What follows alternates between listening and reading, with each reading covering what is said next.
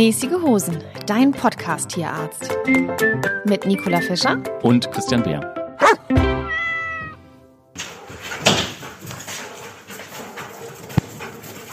Ja, ich bin Holger Hallmann, bin Polizeihauptkommissar, äh, bin seit 2003 Ausbilder oder Fachlehrer, sagen wir offiziell dazu, an der Diensthundschule.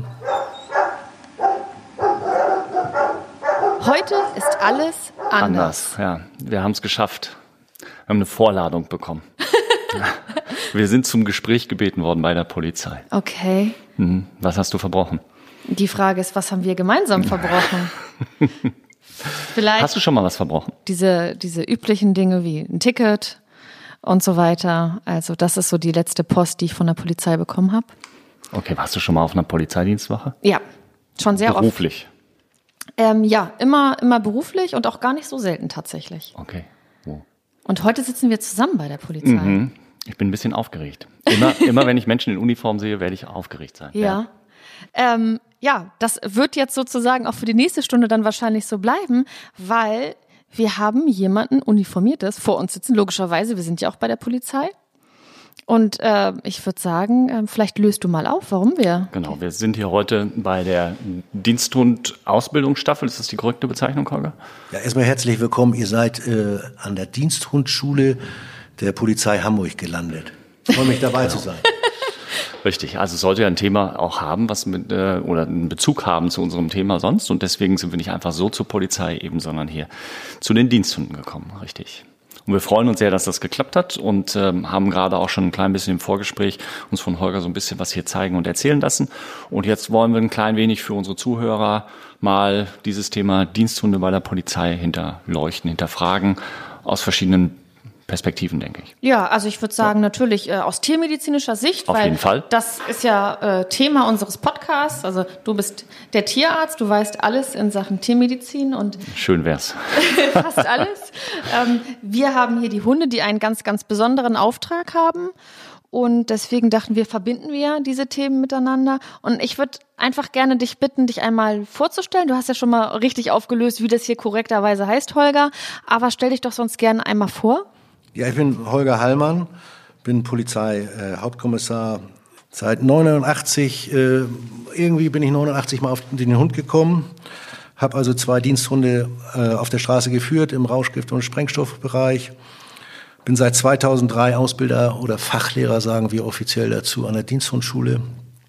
Und ja, seit anderthalb, zwei Jahren bin ich hier der Ausbildungsleiter und äh, betreue die ganzen Diensthunde der Hamburger Polizei in Aus- und Fortbildung, zusammen mit meinem tollen Team, was wir hier haben. Das heißt, du hast hier den Hut auf.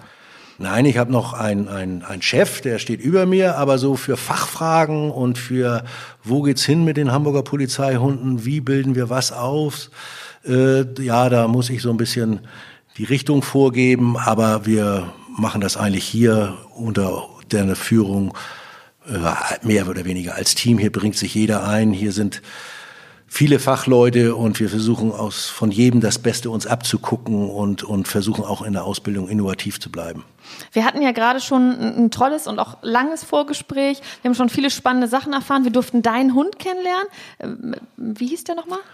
Ich habe im Moment den, den Diensthund Ragnar. Ragnar. Äh, und Ragnar ist ja, steht uns zur Seite, weil ich natürlich nicht mehr so präsent auf der Straße bin oder wir haben ja eine Diensthundstaffel in der Stresemannstraße, wo 45 Diensthunde im, im Spät- und im Nachtdienst für die Hamburger Polizei tätig sind. Fußballeinsätze, Unterstützen der Kräfte im, im täglichen Dienst, äh, Demonstrationen, Rauschgift, Sprengstoff suchen, eine ganze Bandbreite. Das sind die Kollegen aus der Staffel und die werden hier aus- und fortgebildet. Mhm. Und wir selber haben halt alle auch noch Diensthunde, die Brand- und sogenannten Blut- und Leichenspürhunde, die werden von uns Ausbildern geführt. Ja, ich habe viele, viele Fragen. Ich grätsch mal so dazwischen. Du hast gerade, glaube ich, gesagt, seit 82 bist du bei der Polizei. Ja, 82. Und, ja, ganz grob. Und 89 äh, auf den Hund gekommen. Das heißt jetzt, das wäre für mich so die erste einleitende Frage, man kommt nicht unbedingt mit dem Wunsch, ähm, Diensthundeführer zu werden zur Polizei. Nee, das war bei mir überhaupt nicht äh, irgendwie vorgesehen. Ich war an der, wie ganz viele Kollegen, habe ich normal meine Ausbildung äh, abgeschlossen, war dann zweieinhalb Jahre an der Davidwache. Und da waren halt Kollegen, die auch mal ihren Kaffee getrunken haben bei uns an der, an der Davidwache, die im Nachtdienst reingekommen sind. Das waren Hundeführer. Und mit denen bin ich ins Gespräch gekommen und fand das unheimlich spannend, was die so erzählt haben. Und irgendwann habe ich mich beworben und ja, man hat mich genommen. So bin ich 89 auf den Hund gekommen. Und ist es bei den meisten anderen Kolleginnen und Kollegen genauso oder gibt es andere, die schon mit dem Ziel zur Polizei gehen, zu sagen, ich möchte gerne mit Schutzhunden arbeiten? Sicherlich, sicherlich gibt es den einen oder anderen, der, der schon von, von Anfang an oder aus, aus dem Elternhaus schon eine Affinität zu, zu Hunden hat oder zu Tieren hat. Ähm, grundsätzlich ist es die Polizei aber so spannend und so vielseitig. Äh, ich weiß nicht, ob das immer so vom, vom ersten Tag der Ausbildung schon in Richtung Reiterstaffel, in Richtung Verkehrsdirektion oder in Richtung Hundestaffel geht. Bei mir war es nicht geplant, aber ich habe es auch nie bereut. Was macht denn deiner Meinung nach die Faszination äh, des Polizeihundes, des Partners im Einsatz aus? Also was natürlich schön ist, dass man Hobby, Affinität zum Tier mit seinem Beruf verbinden kann. Das bedeutet ja auch, dass ein, ein Hamburger Diensthund, der lebt 24-7 in der, in der Familie, äh, ist ein Familienmitglied und trotzdem ist er noch ein, ein ganz tolles Hilfsmittel im, im täglichen Dienst. Sicherlich ist die Ausbildung manchmal anstrengend, aber ich sag mal, wenn ich meine, mein Hobby oder meine Affinität, meine Liebe zu, zum Tier, zum Hund äh, verbinden kann mit meinem Beruf, äh, gibt es nichts Schöneres. Und wenn man dann in der Hamburger Polizei durch seine Tätigkeit mit dem Hund auch noch so ein kleiner Spezialist ist, beispielsweise wie andere Spezialisten der, der von der Reiterstaffel oder ein Kollege, der besonders gut im Verkehrssektor sich auskennt, dann ist der Beruf auch unheimlich spannend. Geht man den ganzen Tag als Diensthundeführer Gassi, sitzt man auf der Wache und wartet, bis was passiert? Wie kann man sich das vorstellen? Ja, unsere, unsere Diensthundführer, die sitzen alle in der Stresemannstraße, beziehungsweise sitzen sie also natürlich nicht dauerhaft, sondern da besetzen sie ihren Streifenwagen, machen das im Spät- und im Nachtdienst, wenn nicht noch irgendwelche irgendwelche Sondereinsätze drauf sind und fahren dann ganz normal, wie der Streifenwagen aus Rahlstedt oder aus Winterhude, Streife mit ihrem vierbeinigen Kameraden. Meistens sind die Kollegen zu zweit. Die Hunde sind dabei und je nach Einsatz von einer Schlägerei in der Kneipe, wo vielleicht zwei Gerüstbauer äh, von so einem Hund auch mal zur Ordnung gerufen werden müssen, oder äh, Fahndungsmaßnahmen oder Unterstützung der Kollegen in allen Bereichen, alle polizeilichen Lagen, da sind unsere Kundekollegen dabei und machen da, wir sagen da Chaos OD zu, also den ganz normalen täglichen Dienst. Und dann gibt's halt noch zig Einsatzanlässe wie eine Rauschgiftsuche, eine Razzia, ein Fußballeinsatz ein Bundeskanzler oder äh, Politiker besucht die Stadt und unsere Sprengstoffhunde müssen im Vorwege das Rathaus oder den Veranstaltungsort abspüren aus präventiven Gründen. Also die Einsatzvielfalt äh, ist schon, schon hoch und die, das Einsatzvorkommen auch. Aber es gibt ja nur in Hamburg 45, oder? Wir sind jetzt auf 45 Schutzhundstellen, aber die, das Problem ist auch so ein bisschen, dass wir auch Personenspürhunde haben. Leider, und das ja, vielleicht hört der Polizeipräsident ja zu, wäre es schön, wenn wir die fünf Stellen, die die PSH-Hunde jetzt in Anführungsstrichen gekostet haben, wenn wir die als Schutzhundstellen nochmal dazukommen würden. PSH heißt äh, Personenschutz. Das sind die Personenspürhunde, PSH, das sind bei uns Jachthundrassen. Wir haben da sechs äh, äh, aktuelle Diensthunde auf der Straße. Fünf sind einsatzbereit, ein, ein weiterer ist noch in der Ausbildung. Die Ausbildung dauert sehr lange, anderthalb, zwei Jahre. Wir nehmen da bayerische Gebirgsschweißhunde. Das, ich weiß gar nicht genau, irgendwann 2010, 2011 haben wir damit angefangen und mittlerweile sehr erfolgreich und auch im Hamburger Stadtgebiet nicht mehr wegzudenken. Ganz interessant, da möchte ich jetzt nochmal einspringen. Und zwar ähm, zwei Fragen, die ich jetzt habe. Das eine ist, du hast uns ja gerade schon mal ganz kurz erklärt, wie man so unter Umständen als Polizistin oder Polizist an den, an den, an den Job des Diensthundeführers oder Diensthundeführerin rankommt. Ähm, wie wird man denn als Hund Polizeihund? Also sprich, was meine ich damit? Habt ihr spezielle Züchter, wo ihr sagt, da kaufen wir immer unsere Hunde ein? Das ist eine, das ist eine super, super Frage. Wir haben diverse Hundehändler und Kontakte wir gucken uns auch jeden Hund an, wenn ein Privatmensch hier anruft und sagt, mein Hund bellt immer den Postboten an, ob das was für uns ist. In den seltensten Fällen ist das was für uns, aber ja, wir gucken mit ganz viel, gucken halt, ob wir und. Ähm, dein Hund ist ja jetzt ein Malinois, wenn ich das gerade richtig gesehen habe, und äh, dann sprachst du von den äh, Gebirgsschweißhunden. Das heißt, ihr sucht auch schon so spezielle Rassen, eignen sich für besondere Aufgaben besser als andere? Ja, oder würde man ja auch einen Bernardiner oder einen, einen Golden Doodle finden? Wahrscheinlich eher weniger. Ne? eher weniger. Also es gibt natürlich so die sogenannten Gebrauchshundrassen, wo früher auch der oder wo heute auch noch der Hoverwart, der Dobermann, früher auch der Rottweiler. Aber das Aushängeschild in Deutschland ist nach wie vor der deutsche Schäferhund. Das ist so der Zehnkämpfer, sage ich immer. Ähm, das Angebot ist am größten, nach wie vor, äh, von der Anzahl allein. Und äh, der belgische Schäferhund, der so ein bisschen pari-pari, also wir haben in Hamburg ungefähr die Hälfte Schäferhunde und die andere Hälfte Malinois, zwischendurch noch den einen oder anderen holländischen Herdern, aber das sind so die drei Rassen, die im Schutzhundbereich ähm, eigentlich das bringen, was wir, was wir brauchen. Und es gibt sicherlich auch den einen oder anderen guten Dobermann vielleicht oder um eine andere Rasse zu nennen, Hoverwart, aber wenn ich unter 2000, nur um eine fiktive Zahl zu nennen, 2000 Schäferhunde, ist die Wahrscheinlichkeit halt größer, dass da ein, zwei, drei für uns dabei sind, als wenn ich eine Population von, von 100 äh, Dobermännern habe. Also, und die Preise sind halt äh, auch explodiert. Ne? Mittlerweile zahlen Leute ja für irgendwelche Modehunde. Hier wird der, du wirst dich da besser auskennen. Also gerade wenn jetzt so ein, so ein Fernsehhund irgendwie mal wieder bekannt ist, äh, da werden ja für Welpen Preise aufgerufen, wo ich sage, hallo? Hm. Ja, ja, das ist, äh, ist immens. Gab es aber beim Schäferhund auch. Es gab da einen Kinofilm, da ging es um einen, äh, Max hieß der. Ähm, das war ein, auch ein belgischer Schäferhund, der war ein Soldatenhund, also war irgendwie ein, im Einsatz im Ausland. Und danach ähm, haben sich dann ganz viele Leute einen belgischen Schäferhund geholt. Also das passiert Und das dann ist nicht auch. gut. Das, Und ist, das ist nicht gut. ja, vielleicht Also, magst du uns weil- erklären, warum? Naja, weil die, die, der belgische Schäferhund, der Malinois, das ist natürlich ein toller Diensthund. Aber man muss mit so einem Hund äh, auch mit Sinn und Verstand umgehen. Und vom Triebpotenzial, also von dem Arbeitswillen, das sind auch äh, eigentlich gelernte Hütehunde, da, äh, genauso wie ein deutscher Schäferhund, sind das ursprünglich alles Hütehunde. Und die wollen was tun. Und wenn die nicht beschäftigt werden, oh, dann muss man sich nicht wundern, äh, das ist kein Couchhund. Also das, der nimmt eher die Couch auseinander oder äh, das Innenleben von seinem Zwinger. Nein, die Hunde müssen ausgelastet werden. Und das ist eigentlich äh, gravierend, dass viele Leute das dann nicht äh, zu Ende überlegen und sich so einen Hund anschaffen und dann überfordert sind. Und das ist eigentlich sehr schade. Ja, sieht man, sieht man aber relativ oft tatsächlich.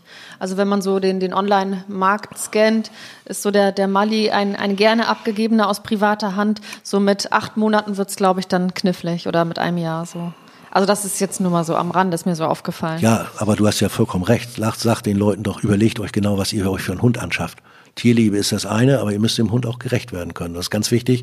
Und gerade bei solchen Hunden muss man eigentlich ein bisschen Vorerfahrung haben. Ja. Das sehe ich genauso. Also ich meine, ich sehe es ja immer wieder in der Praxis. Einige ähm, von diesen Rassen sind sehr gut im, ausgelastet und gut im Griff und andere tanzen ihren Besitzern auf der Nase rum. Und ähm, das merken wir in unserer täglichen Arbeit dann natürlich auch, weil dann einiges nicht so einfach wird. Das heißt? Naja, wenn der Hund, ein ganz einfaches Beispiel, wenn ich dem Hund in die Ohren schauen will und er lässt es nur schwierig zu, ist es ja generell schon schwer. Wenn ich dann aber einen Hund habe, der potenziell ähm, auch mh, mir klar deutlich machen möchte, dass er nicht in die Ohren geschaut bekommen möchte und sich ähm, entsprechend zur Wehr setzen mag, dann wird es doppelt schwierig. Und so? Das ist einfach so ein relativ einfaches und nicht sehr seltenes Beispiel. Ja, verstehe. Wir, wir sprechen jetzt ja gerade sozusagen über die, die Herkunft der Hunde. Ähm, was mich jetzt noch äh, bei dem Thema abschließend interessieren würde, wäre, wir haben ja sehr viele äh, tierschutzaffine Zuhörerinnen mittlerweile. Also wir kennen ja jetzt unsere Zuhörerschaft auch so ein bisschen. Mh, Kann man sich das so vorstellen, dass die, äh, dass ein Diensthund auch mal im Tierheim gefunden wird? Oder ist das eher so eine Ausnahme? Also ich weiß von, von anderen Bundesländern, äh, dass sie auch schon mal im Tierheim geguckt haben. Wir selber in Hamburg haben noch keinen Hund aus dem Tierheim. Ähm, ja, ich, es muss das, muss das Alter passen, die, die, das vorhandene Wesen des Hundes, das Wesen muss passen. Der, das, das darf kein ängstlicher Hund sein. Der muss umweltsicher sein. Der muss äh, ein gewisses Triebpotenzial haben, ähm, weil so ein, so ein Anspruch an so einen Hamburger Polizeidiensthund ist schon schon recht hoch und man kann ihn wirklich nicht eins zu eins mit einem Privathund vergleichen. Sicherlich gibt es im privaten Bereich auch tolle Hunde, äh, aber ich sag mal, unsere Diensthunde, es ist unheimlich schwer für uns geeignete, bezahlbare, gute Hunde zu kriegen. Hm, verstehe. Ähm, Christian, von, von deiner Seite noch, wir wollten ja auch noch mal so ein bisschen auf die Ausbildung eingehen, ohne jetzt einen Fachpodcast zu machen, aber ich weiß nicht, würde dich interessieren, wie wird überhaupt ein Polizeihund ein Polizeihund? Mich interessiert ganz viel. Also ähm, ich habe das gerade so zwischen den Zeilen einmal ein bisschen rausgehört. Die Hunde kommen dann in der Regel als Welpen, Junghunde irgendwo so mit drei bis vier Monaten zu euch das erste Mal. Ist Na, das richtig? Das Oder? kann in Ausnahmefällen mal sein, wenn ich jetzt beispielsweise einen Kollegen habe, der sagt, mein Hund muss nächstes Jahr aus Altersgründen in Rente. Dass wir dann sagen, komm, hast du Interesse, willst du den Junghund großziehen, willst du den Welpen großziehen? Dann gucken wir nach einer vielversprechenden Paarung Sowas machen wir auch und begleiten dann den Kollegen und helfen und unterstützen in der Junghund- und Welpenaufzucht, bis, bis der Hund dann ein, anderthalb, zwei Jahre alt ist, wo es dann in die echte, richtige Ausbildung geht. Ist aber eher die Ausnahme, weil wir natürlich auch viele Kollegen haben, die beispielsweise aus der Bereitschaftspolizei kommen oder von der Verkehrsstaffel und sagen, ich werde jetzt Hundeführer. Die bewerben sich, wir sagen, können wir uns vorstellen. Und dann ist der Tag X da, wo er seinen Hund kriegt.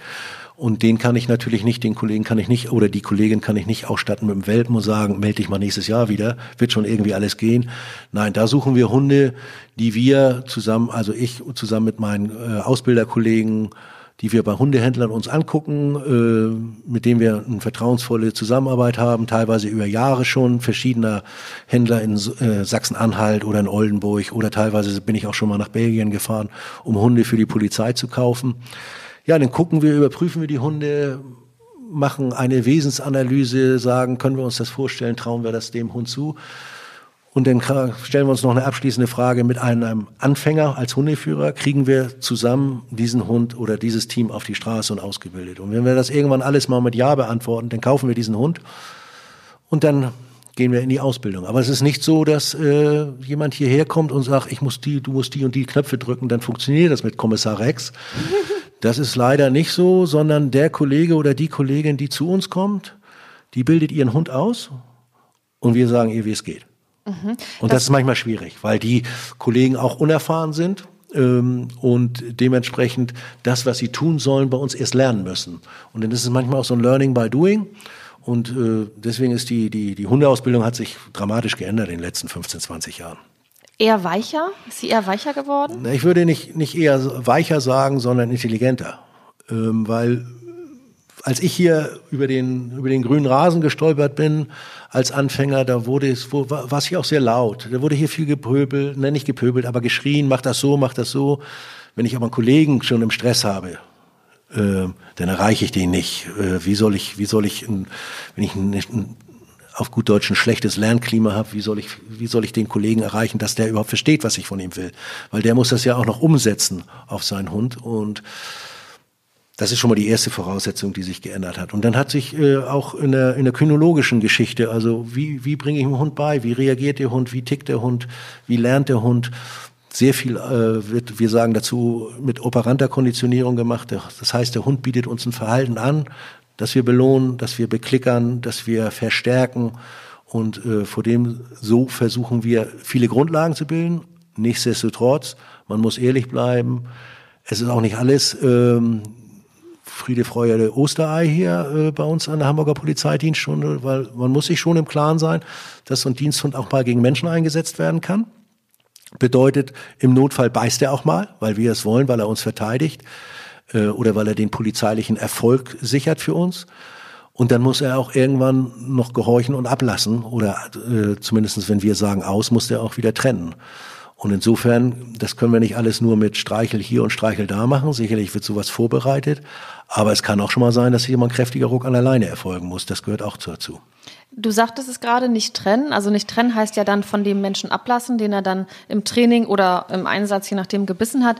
Ähm, was bedeutet das für eure Arbeit, wenn der Hund sozusagen nicht ablässt? Also ist das ein Das müssen wir trainieren. Also bei uns kommt kein Hund durch die Prüfung. Das ist ein Prüfungsgrundsatz, der in der Prüfung das äh, Trennen nicht korrekt zeigt. Und wir haben hier als Stadtstaat in Hamburg einen riesen Vorteil, weil wenn hier bei uns jemand äh, bei der Hamburger Polizei Diensthundführer wird, der hat uns als Diensthundschule als ständigen Ansprechpartner. Bedeutet, wir machen hier nicht nur die Grundausbildung, sondern eigentlich auch das wöchentliche Training mit den Hunden in der Fortbildung. Das heißt, wenn hier ein Hund irgendwann auf der Straße ist und nachdem er seine Prüfungen gemacht hat, der verliert uns nie aus den Augen. Das heißt, er hat jede Woche die Möglichkeit oder er hat auch äh, nicht nur die Möglichkeit, sondern er muss schon kommen und seine Fortbildungsnachweise bringen. Und insofern haben meine, meine Ausbilder und auch ich, ich kenne jeden Hamburger Polizeihund. Und ich weiß um jede Stärke und Schwäche des Polizeihundes XY und dementsprechend werden sie gefördert oder wir, wir arbeiten an einem speziellen Thema äh, explizit. Oder wenn ein Hund jetzt im Dienst tatsächlich mal äh, gebissen hat, äh, dann gucken wir in der nächsten Trainingseinheit sofort, klappt das alles noch, was wir so rechtsstaatliches Handeln äh, eingehen, dass der Hund noch verbellt, dass der Hund noch vernünftig trennt. Insofern haben wir da immer den Draufblick und die Kontrolle. Die Grundausbildung dauert ungefähr wie lange für so ein Hundeteam? Also wir haben, Hund und wir haben, es, wir haben es gesplittet mittlerweile. Äh, wir gehen davon aus, der, der Basisteil acht Wochen und dann nochmal acht Wochen hinterher, also Praxisteil. Ähm, also im Endeffekt vier Monate im Schnitt. Okay, und dann gegebenenfalls eine Spezialausbildung wie Drogen. Ein Jahr später gucken wir nochmal ja. drauf. Ja, äh, wenn, wenn die Hunde so ihre ersten Lorbeeren oder ihre ersten Einsätze hinter sich haben, wenn das alles in die richtige Richtung läuft, äh, die Hunde gesund sind, die Kollegen äh, noch Spaß an der Sache haben, dann gucken wir und gucken von Jahr zu Jahr, was wir brauchen. Brauchen wir dieses Jahr Rauschgifthunde? Brauchen wir dieses Jahr mehr Sprengstoffhunde? Und dementsprechend bilden wir dann äh, das aus. Das wird so im, im, im Jahr davor eigentlich durchgeplant. Da bedienen wir aber den Vollzug. Die sagen, was sie brauchen und wir bilden das aus. Okay. Und du hattest vorhin gesagt, die Ausbildung ist äh, über die Jahre intelligenter geworden. Daraus nehme ich einfach mal raus, dass ihr als Ausbildungsleiter oder Ausbilder euch ja auch entsprechend weiter und fortbildet, logischerweise. Ich habe das große Glück, dass ich hier also Fachlehrer, Ausbilder habe, die, die dieses Thema Hund extremst leben, auch im privaten Bereich. Ähm, teilweise sich auf Seminaren, ohne dass ich sie dazu drängen muss, äh, selber fortbilden, sich schlau machen, die auch den, den Hundesport weiter beobachten, was passiert, was gibt's da Neues. Ähm, wir uns natürlich auch mit anderen Behörden austauschen. Wir haben, haben Arbeitstagungen in verschiedenen Bereichen wie Rauschgift, Brandmittel, Spürhunde und so weiter. Wir haben eine Tagung der dienstunhaltenden Behörden. Und ansonsten sind wir natürlich alle aufgefordert, auch mal ein schlaues Buch zu lesen und uns weiterzuentwickeln. Okay. Das heißt also, ihr nehmt im Prinzip auch Impulse aus der, ich nenne das jetzt mal zivilen Hundeausbildung, die neue Erkenntnisse aus der Kynologie und so weiter, nehmt ihr, versucht ihr mit, soweit es geht, in eure Arbeit einzubinden? Auf, auf sicher machen wir das, wobei ich aber auch glaube, wenn man einmal begriffen hat, so ein bisschen, wie so ein Hund tickt, wie so ein Hund verknüpft, wie so ein Hund lernt, dann gibt's oft mal, äh, wie soll ich sagen, so einen neuen Hype und äh, das nennt sich dann, was weiß ich, äh, hochtrabend, äh, aber es ist eigentlich eine alte Geschichte, äh, die nur unter einem neuen Mantel verkauft wird. Ich glaube, wir als Menschen, wenn wir intelligent ausbilden, können wir, können wir richtig gute, gute Geschichten mit Hunden machen. Das heißt, ihr werft jetzt hier aber nicht mit Wattebauschen, aber ihr brüllt auch nicht mehr rum. Du, du sagtest ja vor 20 Jahren, äh, als, Entschuldigung, vor 13 Jahren, als du hier angekommen bist, war es schon ein bisschen, bisschen raffer, ein bisschen lauter. Naja, ich sag mal, ich bin kein Kind von Traurigkeit und mir ist es ganz, ganz recht gewesen, wenn man mir mal klar gesagt hat, wenn ich Mist mache. Aber äh, allgemein in der Gesellschaft gibt es natürlich, gibt's natürlich einen Wandel und, und pädagogisch muss man vielleicht den einen oder anderen Kollegen auch anders heutzutage ansprechen. Bei den Hunden hat sich, hat sich schon deutlich was geändert. Also ich sag mal so ganz früher oder was ich selber auch noch von Erzählungen gehört habe, da wurden Hunde abgerichtet. Da gab's nur, mach richtig, ansonsten tut's weh. Mhm. So wurde vor 20, 30 Jahren vielleicht ausgebildet. Ähm, da wurden, wurden an Hunden rumgeruckt und rumgerissen, ob äh, mit was auch immer für Halsbänden, ohne Sinn und Verstand. Der Hund wusste gar nicht wofür. Bei uns ist es so, der Hund lernt viele Dinge erstmal spielerisch. Der Hund lernt viele Dinge, zum Beispiel wie das bei Fußgehen lernt er, wir sagen da im Futter treiben. Das heißt, wir haben Futter in der Hand und eigentlich folgt er mit seiner Schnauze angedockt bei uns in der Hand wie so ein Joystick und folgt eigentlich nur der Futterhand. Und diese Hilfen mit dieser Futterhand bauen wir irgendwann ab, bis der Hund schon mal die Technik drauf hat, seine Position kennt und so weiter, den Fokus zu seinem Hundeführer kennt, die Erwartungshaltung hat. Hey, das ist doch mein Futterautomat. Das ist doch hier mein, mein, mein Hundeführer. Und wenn wir das alles im Griff haben, dann setzen wir da vielleicht noch mal einen drauf und, und nehmen, nehmen ein Spielzeug dazu. Und wenn er das alles macht, dann weiß er, was er macht. Und wenn er dann mal Mist macht, dann kann es auch mal sein, dass er mal einen Leinruck kriegt, weil er weiß wofür. Aber nur, nur das äh, Verständnis halber, das heißt, ich bekomme einen Hund oder der angehende Diensthundeführer bekommt einen sechs Monate alten Hund oder ein Jahr alten Hund schon? Ein Jahr. Okay. Weil der dieses Jahr ist so, also wir können auch sicherlich mal ein bisschen rumtricksen, dass er nur zehn oder elf Monate alt ist. Wenn das ein vielversprechender Hund ist, Ähm, aber grundsätzlich muss der eigentlich mindestens ein Jahr alt sein, weil da wird unser Doktore mich natürlich auch unterstützen. Ich kann so einen Hund sicherlich auch vorröntgen, aber ich muss einen gesunden Hund haben. Bedeutet, so richtig Aussage hat so ein, so ein Röntgenbild von der Hüfte, vom Rücken, von den Ellbogen, ähm, so dass der Tierarzt sagt, den könnt ihr ankaufen. Das ist, der wird, der kann Diensthund werden. Da sind die erst so, man kann nur einen Hund vorröntgen, aber so richtig fett aussagefähig wird's eigentlich erst mit einem guten Jahr. Ja, also die zwölf Monate Regel ist ja auch bei den, bei den Zuchtverbänden so, dass die sagen, frühestens im Alter von zwölf Monaten dürfen die offiziellen Aufnahmen gemacht werden. Und das hat halt äh, die Bewandtnis darin, dass man ähm, da die beste Aussage treffen kann. Diese Frühröntgengeschichten, da wird noch viel dran geforscht, aber da ist bisher noch nichts, wo man sagen kann, da hat man eine verlässliche Schiene.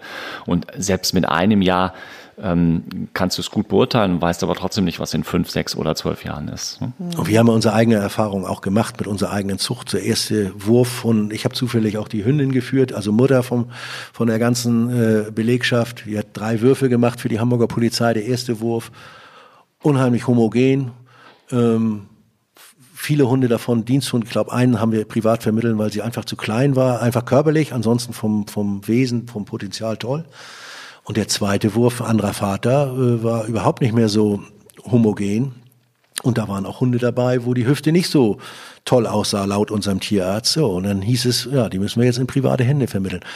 Das Problem ist, wenn ich jetzt einen Welpen großziehe und alles ist toll und der zeigt sich toll und der Hundeführer ist glücklich, da sind Emotionen drinne.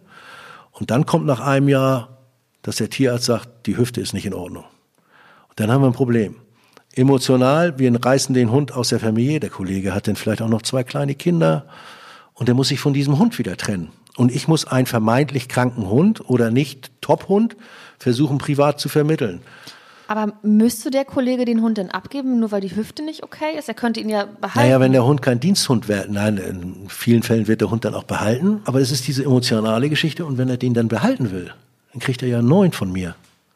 Dann sind auf einmal drei, der alte, hm. Der neue, der nicht gesund ist, plus der neue, den er jetzt kriegt, weil der andere nicht funktioniert, dann haben wir langsam ein Problem. Dann hat er nicht einen alten Rentnerhund, sondern hat er irgendwann einen Rudel zu Hause. Und ja. dann aber theoretisch äh, könnte er dann ja eigentlich sagen, gut, dann bin ich halt kein Diensthundeführer mehr und gehe. Ja, aber viele oder ich sag mal 99 Prozent der Diensthundführer wollen Diensthundführer bleiben, weil der, weil die Tätigkeit als Diensthundführer attraktiv ist rein von der Tätigkeit, weil sie eine Affinität zu Hunden haben. Auf der anderen Seite ist natürlich auch eine große Verantwortung, weil vielleicht können wir ja mal mit ein paar Irrtümern aufräumen. Ähm, ich habe mir das hier notiert. Also was sind denn deiner Meinung nach die groß, größten Mythen so? Also weil äh, als Diensthundeführer hat man ja auch die Verantwortung für das Tier. Welche Mythen gibt es da so? Das Wichtigste ist, unsere Hunde sind Achtung zu hören, nicht rauschgiftsüchtig. okay. Sondern äh, da machen wir uns eigentlich nur den Spiel- und äh, ja, Beutetrieb der Hunde zunutze, äh, weil es gaukelt manchmal in, den, in den Kanälen so rum, dass die Hunde, die Rauschgift suchen, auch rauschgiftsüchtig sein müssen. Das ist mitnichten so. Ansonsten werden die nach kürzester Zeit auch körperlich kaputt. Das wird Doktore mir bestätigen können. Also Vor allem würde ich mich fragen, wonach sind denn dann die Hunde süchtig? Diese, wie hießen die noch? Ähm, äh, PSH, die Personenspürhunde, die, hin, ja, die worauf sind die denn süchtig? Ja. Also wie gesagt, Beute und Spieltrieb. Ja, was? Der Hund, ja, der Hund ist ein, ein treuer Kamerad, aber ist kein Mensch. Äh, der Hund lernt anders. Äh, ein Hund ist nicht so wie Kommissar Rex. Ich muss ja jetzt mal so ein bisschen, wie soll ich sagen? Ja, kannst du mal mit den mit den Irrtümern oder mit den größten Missverständnissen Ja, der schreibt aufbauen. seine Berichte nicht selber. Der kann nur das, äh, was wir ihm beibringen. Und, und er unterscheidet auch nicht zwischen gut und böse, sondern auch unsere Hunde nicht. Äh, die unterscheiden auch nicht, ob da ein Kollege, wenn der blöd dazwischen läuft, dann kann das auch mal sein, dass da mal ein Loch in der Hose ist, auf gut Deutsch, weil ja, der, der Hund unterscheidet nicht. Der hat, der hat sich am meisten bewegt und der, das sah so aus, als ob er mal Hundeführer und dann langt dazu. Das kann auch ein Kollege mal in Uniform sein, der was abgekriegt hat, weil er sich nicht an die Vorgaben des Hundeführers gehalten hat. Also da passieren dann vielleicht auch mal Unfälle, so dass wir unsere Kollegen auch immer schulen, pass auf, bleib bei, bei in der Nähe des Hundeführers, aber bleib hinter ihm. Weil wenn es losgeht, kann, macht der Hund keinen Unterschied. Also mit anderen Worten, der Polizeihund erkennt seine menschlichen Kollegen nicht. Nee. Der kennt vielleicht seinen, mit Sicherheit natürlich seinen Hundeführer und vielleicht auch den regelmäßigen Partner dann. Aber wenn da irgendwo ein Diensthund eingesetzt wird bei einer, bei einer Schlägerei und äh, da muss der Hundeführer schon aufpassen, dass auch, wenn er dazwischen geht, äh, dass der Hund dann auch den richtigen nimmt. Also angenommen ist es jetzt eine Schlägerei, wo einer Opfer und einer Täter ist. Würde der Hund im Zweifelsfall in dem Augenblick, wenn das Opfer jetzt sich wehrt, auch nicht erkennen, dass das das Opfer ist? Nein, würde er nicht. Okay, das könnte also sein, dass er dann auch den falschen. Ja, und dafür sind Stellt. wir ja am Ende Ja. der Leine und deswegen ist er. Also der, Hund, Schutzmann. der Hund ist ein. Ja, ja, aber das wäre doch jetzt so ein Irrtum, wo ich immer denken würde, ich bin das Opfer, also tut mir der Hund ja nichts.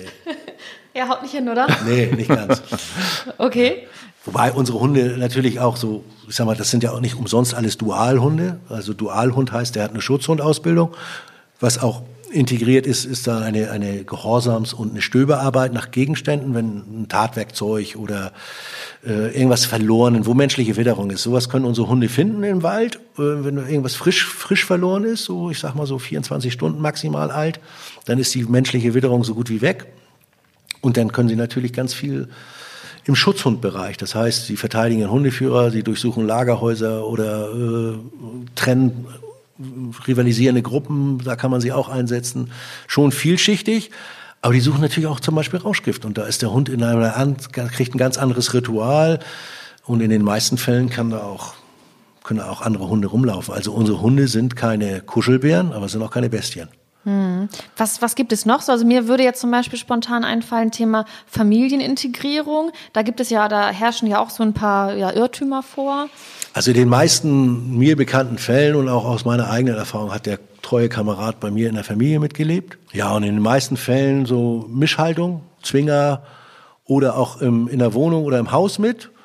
Ähm, aber es gibt auch, auch Hunde, die sich im Zwinger wohlfühlen, die oder die nachts nur in Zwinger kommen oder tagsüber mal zwei Stunden in Zwinger kommt und sonst an der oder dass man zumindest hat die Möglichkeit hat, wenn irgendwelcher Besuch kommt, den der Hund nicht kennt. Äh, es ist wie gesagt, ist kein gefährlicher Hund, aber ist auch nicht everybody's darling. Aber wir haben ja zum Beispiel gerade deinen Hund kennengelernt. Ich habe mich nicht bewegt.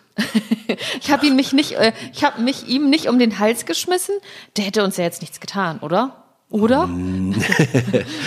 Nee, da hätte ich ein bisschen was tun müssen, damit der so ein bisschen äh, Argwohn entwickelt und, und genauso wie unsere, früher gab es Ein-Mann-Hunde, so. Der Hundeführer und wer da zu dicht rangegangen ist, der ist Hund nach vorne gegangen. Diese Hunde sind natürlich heutzutage auch nicht mehr zeitgemäß. Und die sind auch nicht so geboren worden, sondern die sind, bevor sie zur Polizei kamen, irgendwie auch gemacht worden. Ähm, das war früher so, aber wir müssen, wir haben auch als Polizei eine Verantwortung. Wir können ja nicht mit, mit einem Hund irgendwo hinkommen und äh, alle Leute denken, wir lassen dann Drachen steigen, äh, sondern der muss schon so ein bisschen in Struktur und Kontrolle sein. Aber das ist immer der Spagat, den wir machen müssen zwischen Kontrolle, everybody's darling, und er muss aber auf der Straße dann auch funktionieren. Äh, und, und muss den Kollegen im, im Notfall wirklich beschützen und, und auch zulangen, wenn wir, wenn es von Not, ja. Not tut. Aus dem, was du vorhin erzählt hast, habe ich so ein bisschen rausgenommen, dass im Normalfall so ein ähm, Diensthund, wenn er dann, äh, ich nenne jetzt mal, das mal in Ruhestand äh, versetzt wird, dann in der Regel bei dem Hundeführer bleiben kann. Zum Glück zu 99, 98, 99 Prozent. Es kann mal sein, was weiß ich. Welche Situation kann ich mir vorstellen? Also Scheidung, äh, Einzimmerwohnung, äh, äh, Klar. Ich krieg einen zweiten Hund. Logisch, irgendwelche Sondersituationen Ja. geben. Ähm, wie lange ist ein, ein Diensthund Gesundheit jetzt mal vorausgesetzt ungefähr im, im Einsatz? Bis, bis zu welchem Alter? Wann, wann darf der in Rente?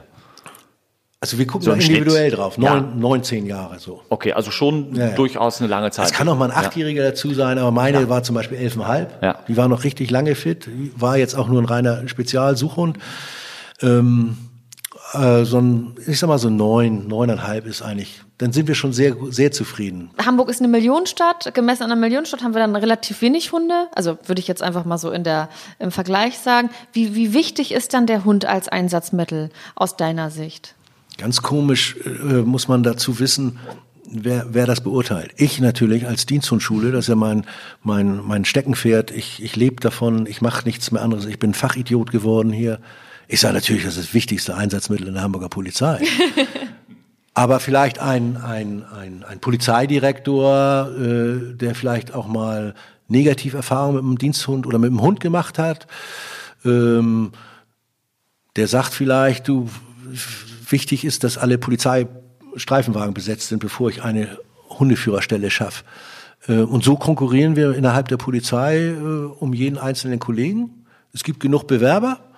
Ähm, könnten immer ein paar mehr sein. Ich glaube, es ist ein, ein ganz tolles Einsatzmittel, das auch viel Manpower manchmal ersetzt. Das muss man ja auch mal ganz deutlich sagen. Wenn ich, wenn ich eine Lagerhalle zu durchsuchen habe, weil vielleicht noch ein Einbrecher vermutet wird, ja, das macht ein Diensthundführer mit seinem Hund. Und normalerweise bräuchte ich denn, wie Lagerhäuser in Billbrook mir anguckt, bräuchte ich vielleicht eine, eine Bezugbereitschaftspolizei. Das macht ein Hundeführer alleine. Oder wenn ich auf einer Brandstelle ähm, bevor ich 500 Quadratmeter Brandlast abtrage, hole ich den Hund und der sagt, hier in der Ecke ist was, hier habe ich was gerochen, dann muss ich vielleicht einen Quadratmeter freischaufeln und nicht 500 Quadratmeter, um vielleicht noch irgendwelche Spuren zu finden. Und insofern ist ein Hund nach wie vor ein ganz tolles Einsatzmittel und auch spart auch Kräfte. Man hat, glaube ich, irgendwann mal so in, in der Polizeiführung, in, im GSOD, also, also bei Fußball oder Demo, ein Hund, eine Gruppe. Ein Hund, eine Gruppe. Plus. Ja, das ist so, so. Das wird keiner offen zugeben. Äh, aber es macht natürlich, wenn wir auch mal ehrlich sein, wenn so ein Hund in der Absperrung irgendwo steht, so nach Motto, hier geht's nicht weiter für euch Fans, weil ihr fahrt mit der Bahn jetzt wieder nach Hause und ihr fahrt nach St. Pauli und trinkt euer Bier da und die anderen fahren nach Hause. So, dann macht das schon mal Eindruck. Das stimmt. Aber so ein Hund ist ja auch nicht unverwundbar. Ich, ich glaube, die tragen noch keine stich- und schusssicheren Westen. Wie ist denn das, wenn so ein Hund, also werden Hunde auch mal im Einsatz verletzt? Wie ist das so mit der Tiergesundheit? Leider Gottes werden sie auch mal verletzt, äh, weil, aber das muss man, zum Glück ist es, ist es meistens immer alles gut gegangen. Ich persönlich oder der Partner, mein ehemaliger Partner, der Hund wurde mal äh, wirklich abgestochen von einem, einem Straftäter. Und man glaubt es kaum, aber da ist die Lunge kollabiert und alles. Und wir haben alle gesagt, was will der? Der hat da irgendwie, der Tierarzt hat da Wunderwerke. War ja jetzt noch neuer Pferdemarkt, ein Tierarzt damals Not, Notdienst gehabt, wir mit Blaulicht dahin. Und der hat ihn ganz toll wieder hin. Ich sag, was machen Sie denn jetzt? Ja, die Lunge ist kollabiert. Ich sag, und jetzt, das war's? Und er sagt, er, nu, jetzt machen wir das. Ich sag, irgendwie Fachbegriff hat er mir genannt. Ja, dann sagt er so zu mir. ein schönes Leo-Ventil eingebaut du, oder sowas. Ja, musst du dir vorstellen, wie Kühlerpottich kippe ich da jetzt rein. Irgendwie so eine, ja, der Hund zwei Tage später lief der wieder im Garten. RTL war vor Ort, alles war schön. Ich sag mal, wir als Mensch hätten da drei Wochen Intensivstation. Da sind die, unsere Viecher, das meine ich jetzt wohlwollend, da sind die schon irgendwie ein bisschen ja. kerniger, ne? Also ich kann das jetzt nicht von, von solchen schweren ähm, Dienstverletzungen sagen, aber wir sehen es ja bei allen Arten von Operationen, dass viele unserer Patienten sehr viel schneller wieder auf den Beinen sind. Also sprich mal eine Frau nach einem Kaiserschnitt an, wie es der geht, und guck dir eine Hündin zwei Tage nach einem Kaiserschnitt an. Das sind Welten, die dazwischen liegen. Ne? Also das, Sie haben eine, eine, schnellere oder eine bessere Regeneration. Du, ob das einfach eine Kombination aus, ähm, ich komme besser klar, ich lasse mich nicht so hängen, mein Körper kann besser heilen und äh, ich weiß nicht was. Ich kann dir das ehrlich gesagt nicht sagen, woran es liegt, aber die stecken viele Sachen deutlich schneller und besser weg als wir vergleichbar, so mit Krankenhausaufenthalt und so weiter und so. Ich will das jetzt nicht schönreden, denen geht's auch schlecht, die haben auch Schmerzen, das muss alles behandelt werden. Ähm, aber alles in allem ähm, sind so Sachen wie das von dem Diensthund, der da eben diese, ähm, diesen ähm, Kollaps hatte im Lungenbereich, dass die dann nach zwei Tagen schon wieder relativ fit sind, wenn alles gut gelaufen ist und ein Mensch dann wirklich Tage oder Wochen lang im schlimmsten Fall auf Intensivstation liegt. Ähm, das ist nichts Ungewöhnliches. Aber mhm. frag mich nicht, ich habe keine Erklärung dafür. Ich kann es nur sagen, ja. dass es oft so ist brauchen denn Diensthunde auch ein bisschen, ein bisschen mehr Pflege als der no normale Hund? Also wir haben ja jetzt hier äh, einen Tierarzt, der das ja mit Sicherheit vielleicht ja auch irgendwie beantworten kann. Was denkst du? Also, also ich sag mal, wenn, wenn einer von, von unseren, unseren Hundeführern zum Tierarzt zum Krallenschneiden fährt, dann gehen bei mir die Alarmglocken an, weil ich weiß, der fährt ja nicht genug Fahrrad auf Asphalt mit dem Hund. Also aber Spaß beiseite. Nein, im Endeffekt gucken wir bei der Ankaufsüberprüfung in erster Linie natürlich auch mit dem Tierarzt zusammen. Ist der Hund fit? Ist der gesund? Können wir den ankaufen? Das ist erstmal die Grundvoraussetzung. Und dann ist natürlich jeder Kollege äh, auch gefordert, im Sommer, wenn die Temperaturen es erlauben, mit dem Hund mal schwimmen zu gehen, Fahrrad zu fahren. Also einen guten konditionellen Zustand weil das ist natürlich auch für die, für die Suchfrequenz zum Beispiel auch wichtig. Aber es ist jetzt nicht nur so eine reine athletische Kondition, die der Hund braucht, sondern er braucht auch eine hohe Suchfrequenz. Also ich muss das Suchen auch üben, das, das spielerische Rauschgift suchen oder wenn es ein Sprengstoff ist, muss ich halt mal mit dem trainieren in meiner Freizeit. Äh, das braucht ja immer nur zwei, eine Viertelstunde am Tag sein. Äh, auf jeden Fall, ich muss mich mit dem Vogel beschäftigen. Ja, und dann kommen solche Geschichten natürlich nur anständiges Futter. Ähm, Vielleicht Vegan nehme ich an.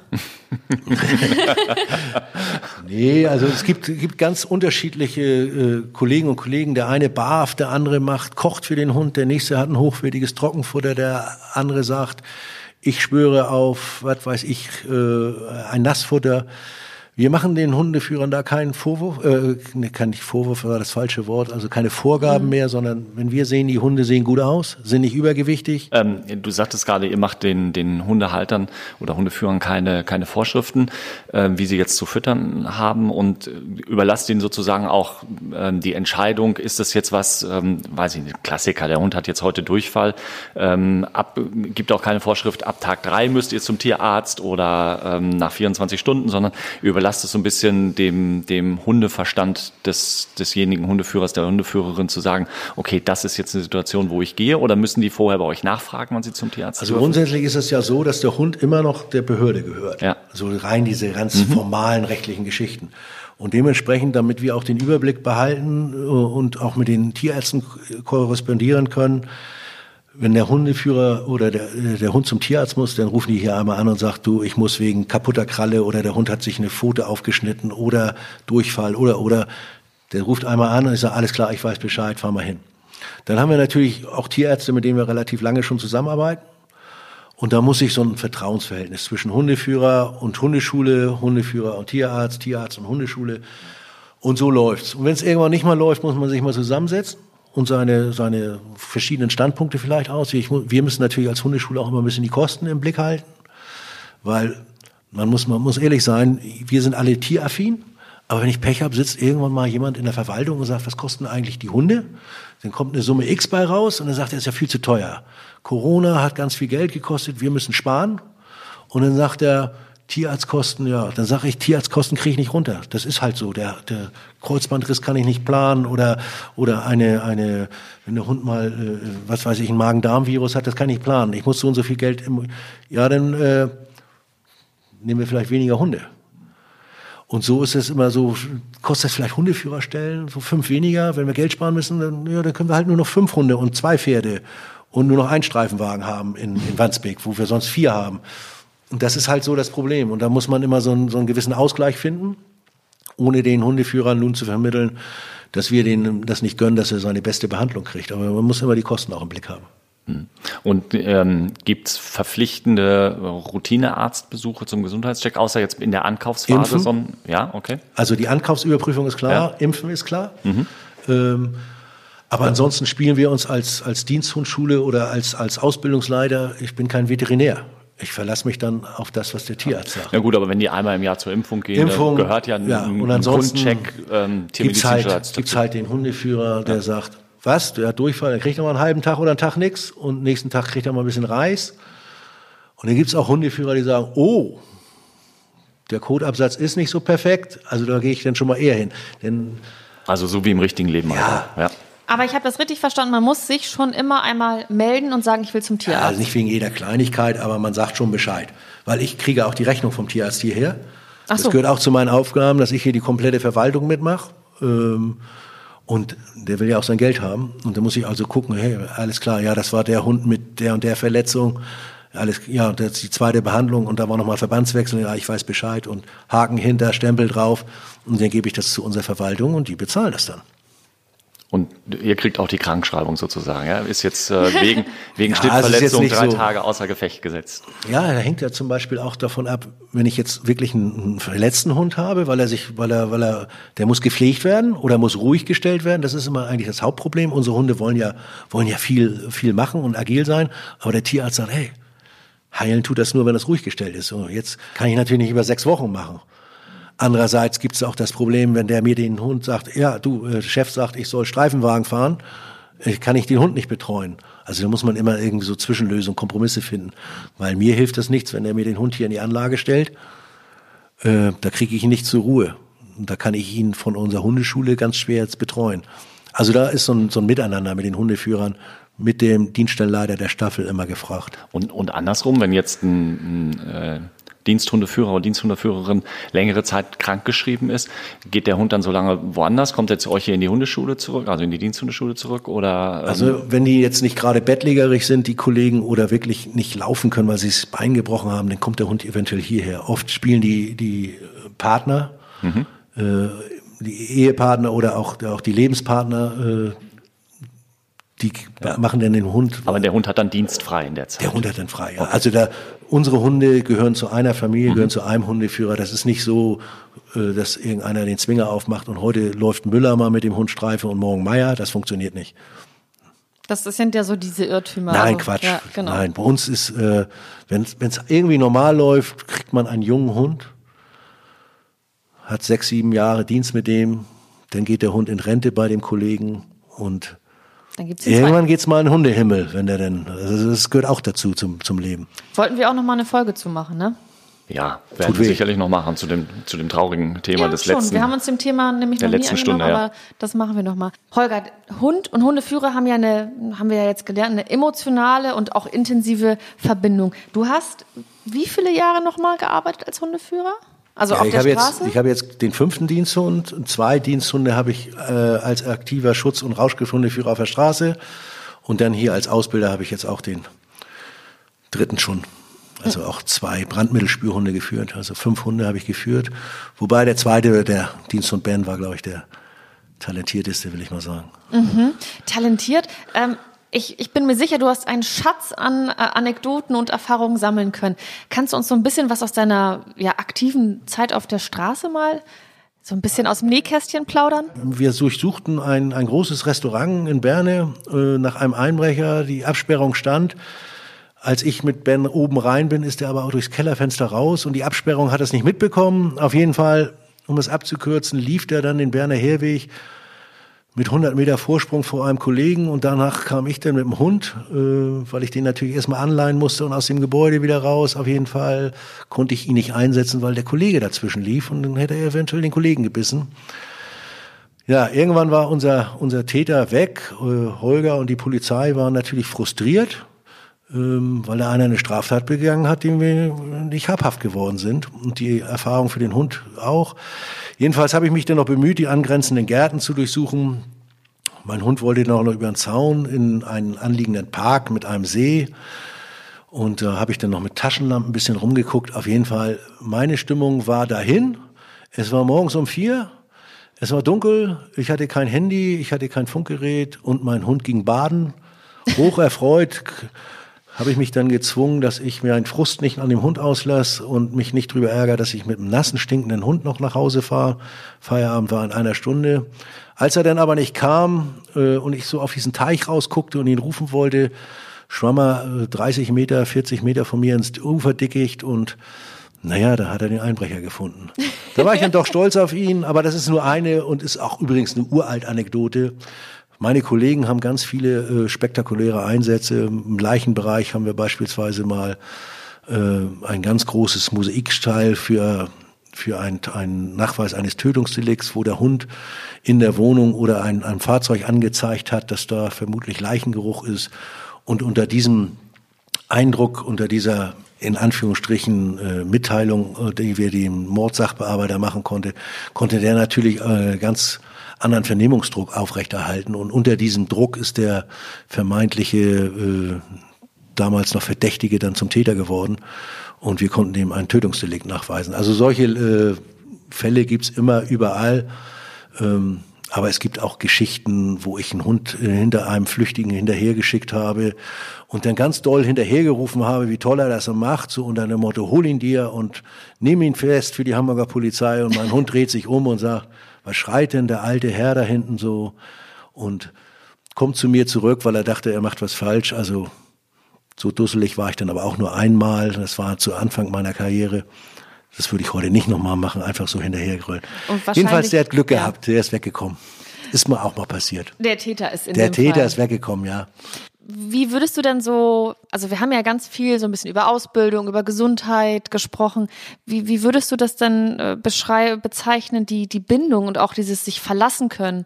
Das ist ja etwas, was wir als private Hundehalter, ich muss mich nur draußen darauf verlassen können, dass der Hund hört und wiederkommt. Du musst dich darauf verlassen können oder ihr müsst euch darauf verlassen können, dass die wirklich, dass ihr auf die zählen könnt ne? und dass sie euch verteidigen oder ja. Ja, das ist natürlich auch davon abhängig, wie, wie erfahren der Hund ist, wie, wie trainingsintensiv, wie, wie fleißig das Team ist.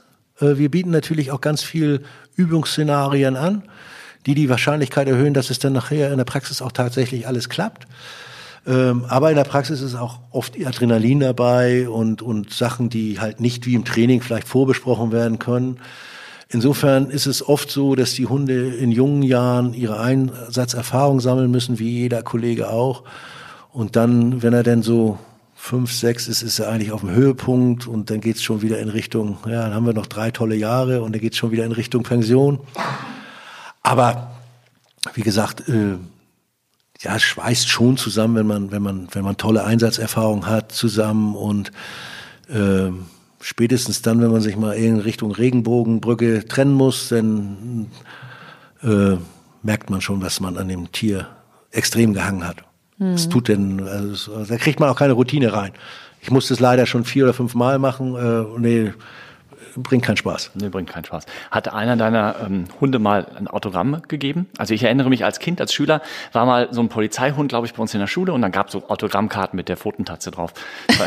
ist mir jetzt gerade so spontan eingefallen, wo du diese Geschichte mit, ähm, mit dem Teich erzählt hast, habe ich gedacht, boah, das ist doch so ein Fall, wo dann alle stolz auf diesen Hund sind und dann kommen doch welche, die, also wenn man jetzt ein, ein Promi wäre, würden alle ankommen, würden ein Autogramm haben wollen und vielleicht ist ja auch jemand gekommen und hat gesagt, von dem Hund hätte ich jetzt gerne ein Autogramm. Pfotenautogramm. Nee, nee, ein Autogrammkarte hat er nicht gehabt.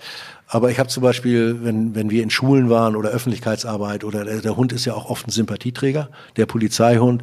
Und es gibt ganz viele Kollegen, die auch äh, in, in Schulen oder auch mal in einem, in einem Hospiz äh, äh, mit ihren Hunden sich sehen lassen, wo ich hohen Respekt habe vor den Kollegen, die dann äh, mit einer geeigneten Hündin äh, im Hospiz äh, den Kindern dann nochmal so ein Lächeln äh, auf die Lippen zaubern und, und ja, äh, da gibt's natürlich dann auch mal die ein oder andere Dankespostkarte, aber so richtig eine, eine Pfotenautogrammkarte haben wir nicht entwickelt. aber, aber, ich glaube, im Facebook und, und Twitter äh, äh, wird auch immer populärer und äh, die Polizei Hamburg äh, mit einer eigenen Hundeabteilung da, ich glaube, da haben wir auch so einen kleinen Bericht, wo wir immer von den Diensthunden berichten. Ne?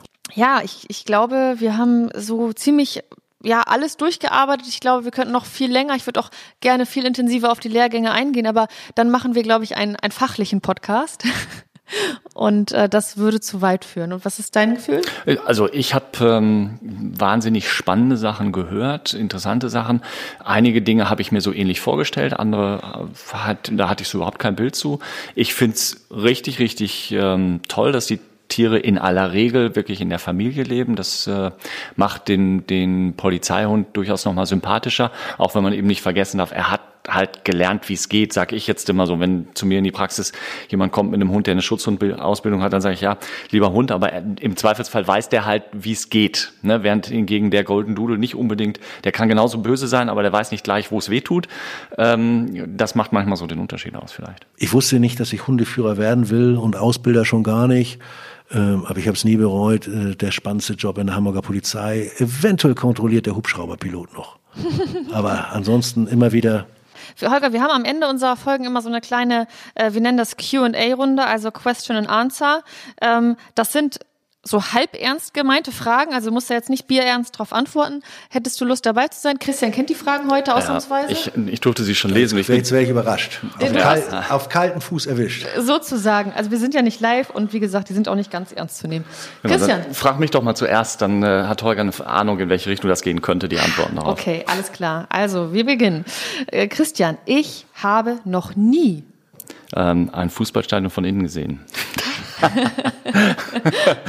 ähm, Holger, was würdest du auf die Frage antworten? Ich habe noch nie. Ich habe eben, als man dir die Frage gestellt hat, schon überlegt und, und, und äh, mir fiel jetzt spontan wirklich nichts ein. Ich habe noch nie Drogen genommen. Okay, das ist äh, interessant. Auch keine offiziellen wie Alkohol und Nikotin? Die ja, ja. Ah, harte Drogen, genau. So. Okay, Nicola, und was erfahren wir jetzt von dir? Ich habe noch nie einen Döner gegessen. Naja, als Vegetarier solltest du dir das auch schwer überlegen. Äh, Ich bin ja nicht als Vegetarier auf die Welt gekommen. Äh, Ja, aber mm, stimmt. Ich habe noch nie einen Döner gegessen und ich glaube, das äh, kann nicht jeder von sich behaupten. Das stimmt. Also Döner ist eins der wichtigsten Nahrungsmittel nach dem Kiezbesuch. Christian, ich mache mal mit dir weiter. Ja. Würde ich ein Buch schreiben, ginge es um. Ähm, da habe ich schon drüber nachgedacht. Äh, ja, ich bin jetzt mal so ein klein bisschen ähm, mh, unverschämt. Um die erste Hälfte meines Lebens. Ja, Was ich würde ein Buch, äh, ja, da ist nichts Spannendes passiert, deswegen habe ich ja noch kein Buch geschrieben, aber um die ersten 50 Jahre, weil du weißt ja, ich möchte 100 werden, das heißt, die erste Hälfte habe ich jetzt schon hinter mir, kann ich überblicken, darüber schreibe ich ein Buch und mit 99 schreibe ich dann die Fortsetzung. Also durchaus was Autobiografisches. Äh, Klar, aber äh, ansonsten habe ich nichts zu erzählen. Alles, was ich sonst weiß, erzähle ich meinen Kunden oder euch hier am Mikrofon und das nochmal aufzuschreiben, ist ja langweilig. Äh, Die lustigsten Tierarztbesuchsgeschichten, nicht? Oh, da gibt's James Harriet, der kann das viel besser. Okay. Holger, was ist mit dir? Also bei dir hätte ich ja eine Idee, aber Ich glaube, ich glaube, ich enttäusche dich. Ich würde einen Stellplatzführer für Wohnmobilisten mit Hund am Strand die besten Stellplätze, irgendwie einen Stellplatzführer würde ich schreiben. ah, so ein Wow. Ratgeber. Ja, Cool. wo ich meinen Hund mitnehmen kann, wo der Hund auch mit an den Strand darf. So, so eine Geschichten. Und nicht Also was so, richtig Praktisches. Ja, Das ist cool. Da hätte ich gerne dann handsigniertes Exemplar. Ich bin zwar kein Camper, aber so, so Stellplätze und wo man mit dem Hund irgendwo noch schön hin kann und mal übernachten kann. Ähm, im Sommer echt schwierig. Äh, Ja, ja. Mit dem Hund äh, jetzt durch Corona sagen, wahrscheinlich noch schwieriger, alle Ja. Leute. Aber ja, spannend, cool, sehr spontan. Muss man auch erstmal drauf kommen, ein Ratgeber. Ja, ähm, ich würde am allerliebsten ein Buch schreiben über eine Person des öffentlichen Lebens. Eine ganz spezielle Person oder irgendeine Person? Interessiert mich auch. Ja, geht schon so ein bisschen in die Richtung Holger, also muss richtig was auf dem Kerbholz haben, muss äh, irre Geschichten erleben, die man nirgends in der Zeitung nachlesen kann. Also bei mir ging es schon in die Richtung biografisch, aber nicht autobiografisch, sondern Sowas ist natürlich was für, für einen oder so wie mich. Der, der, der saugt so eine Biografie auf. Das ist so ja, also das müssten schon Leute spannend, spannend, auch wenn es unser Gegenüber war, aber eine spannende Biografie, spannende Geschichte. Ähm, schade. Achso, nee, du darfst. Ich soll fragen? Ja. Okay. Holger, schade, dass das nicht mehr im Fernsehen läuft. Ja, zu meiner Zeit gab es ja immer den Streit zwischen meinem Bruder äh, ähm, Dakterie oder Sportschau. Äh, wichtig war eigentlich nach Dakterie gab es Dieter Thomas Heck mit einer Hitparade und ich als Schlagerfan, äh, es gibt keine vernünftige Hitparade mehr. Äh, also insofern, Dieter Thomas Heck war Weltklasse. Daktari, ähm, habe ich auch schon erzählt, habe ich als Kind auch gesehen. habe ich jetzt gerade vor kurzem gehört. Wissen die Hörer jetzt, wie alt ich bin ungefähr? Ja. ja. Wer, eine- Unge- wer, wer, so wie eine, Kassette mit einem Bleistift zurückdrehen kann und mit Tesafilm flicken, der ist über 50. Was, jetzt wissen die? Kollegen, wie alt wir sind. Ich habe überlegt, ich habe mir gedacht, also was ich so im Fernsehen, Daktari wäre ja was, was man vielleicht heutzutage streamen kann, aber was mir im Fernsehen fehlt, sind gute, alt, also neue, aber in der alten Aufmachung Folgen von äh, Wetten das mit Thomas Gottschalk. Oh, War Weltklasse Familienfernsehen. das stimmt, gebe ich dir recht. und sowas kann man auch nicht streamen, da geht es um diese Live, äh, das Ja. Live-Ereignis, irgendwelche Gäste und so weiter und so fort. Ja, das stimmt. Das hab ich, da habe ich auch noch Kindheitserinnerungen. Das war so ein Familiending. Äh, achso, ich. Ja. Das Dschungelcamp fällt dieses Jahr aus. Hallo? Okay. Ich sag da nicht zu. Darf ja jeder hier sei, sich positionieren. Also das Dschungelcamp fällt dieses Jahr wegen Corona aus und das war. Wird das nicht in Köln, in Köln im Container gemacht? Nein. Äh, doch. ähm, Nein, also ja, da hast du recht, das stimmt. Aber Dschungelcamp ist für Ich mich denke, natürlich. Dr. Bob ist eingeflogen worden. Der ist eingehört. Ja, Dr. das ist Bob. richtig. Aber wir wollen natürlich den Dschungel im australischen Dschungel sehen. Nur dann ist es real. Die Tierparks haben doch jetzt geschlossen. Es gibt doch auch so Ja. Trupp, Truppenhäuser, da können sie die doch. Also das ist auf jeden Fall wirklich echt schade. Das war so, ist immer so mein Januar-Highlight. Die Du? letzte Frage. Ja. Äh, Nicola, diesmal darfst du zuerst antworten. Das gehört verboten. Okay, jetzt werde ich ernst. Okay? Verboten gehört meiner Meinung nach, dass jeder Idiot sich einen Hund kaufen darf. Oh, wie willst du das Verbot umsetzen?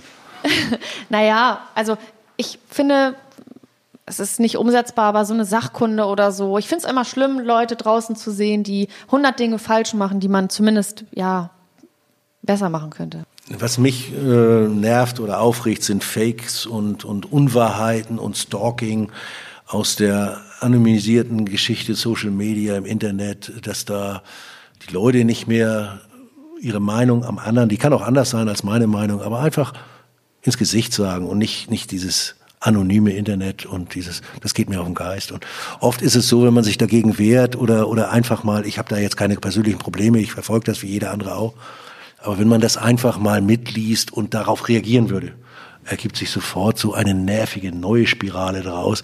Deswegen sage ich, komm, manchmal steht man über den Ding, manchmal fällt es auch schwer über den Ding oder einfach zu, zu ignorieren. Also ich habe mir darauf was überlegt und zwar beziehe ich mich zum einen auf die erste Antwort, dass ich noch nie im Fußballstadion war. Also was gehört verboten? Soweit ich weiß, ähm, werden Diensthunde ja auch eingesetzt bei Großveranstaltungen, sprich bei, bei Fußballspielen mit Randalen unter Umständen auch.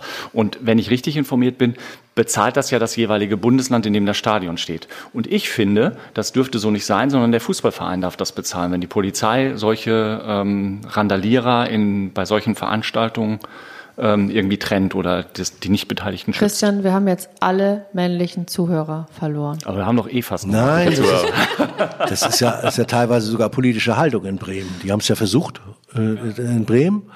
Ähm, es gibt natürlich auch Argumente dafür, das ist, das ist ein großer Steuerzahler, jeder, jeder Verein ist ein großer Steuerzahler und es ist eine Veranstaltung, Veranstaltung Schutz äh, ist der Verein für verantwortlich? Sind sie auch? Drinnen sind wir eigentlich nicht mit Polizeikräften, sondern nur, wenn es Not tut. Ja. ja, ich bin ja bei dir, aber ich dachte an die Hörerschaft. Ne? Ja, aber, aber all die 75 Prozent Frauen, und du hast mir letztens die Prozentzahlen geschickt, ähm, haben bestimmt, sind voll auf meiner Seite. wir haben, unsere Hörerschaft sind 75 Prozent Frauen. Liegt an ihm wahrscheinlich. Weil ich ähm, nicht zu sehen bin. Nein, weil du Tierarzt bist, also ein, ein Mann und Tierarzt. Ähm, ja, das war's. Äh, Holger, das gehört verboten. Hast du? Ja, genau. Du warst das mit Social ja. Media. Ja. Ja, dann würde ich sagen. Herzlichen wow. Dank, Holger. Ja. Mir hat's Spaß gemacht. Mir hat's äh, Mir auch. wahnsinnig viel Freude bereitet. Und vielleicht werden wir dann ja auch der erste Podcast, den du hörst, nach Pablo Escobar. Mhm. Ich, ich werde mich bemühen. Ah, ja. Mhm. Ich schicke dir auf jeden Fall die Folge. Ich bin gespannt, was wir draus machen. Ähm, und ja, toll und danke, dass wir hier sein durften. Danke. Sehr schön. Danke. Tschüss. Mäßige Hosen, dein Podcast-Tierarzt.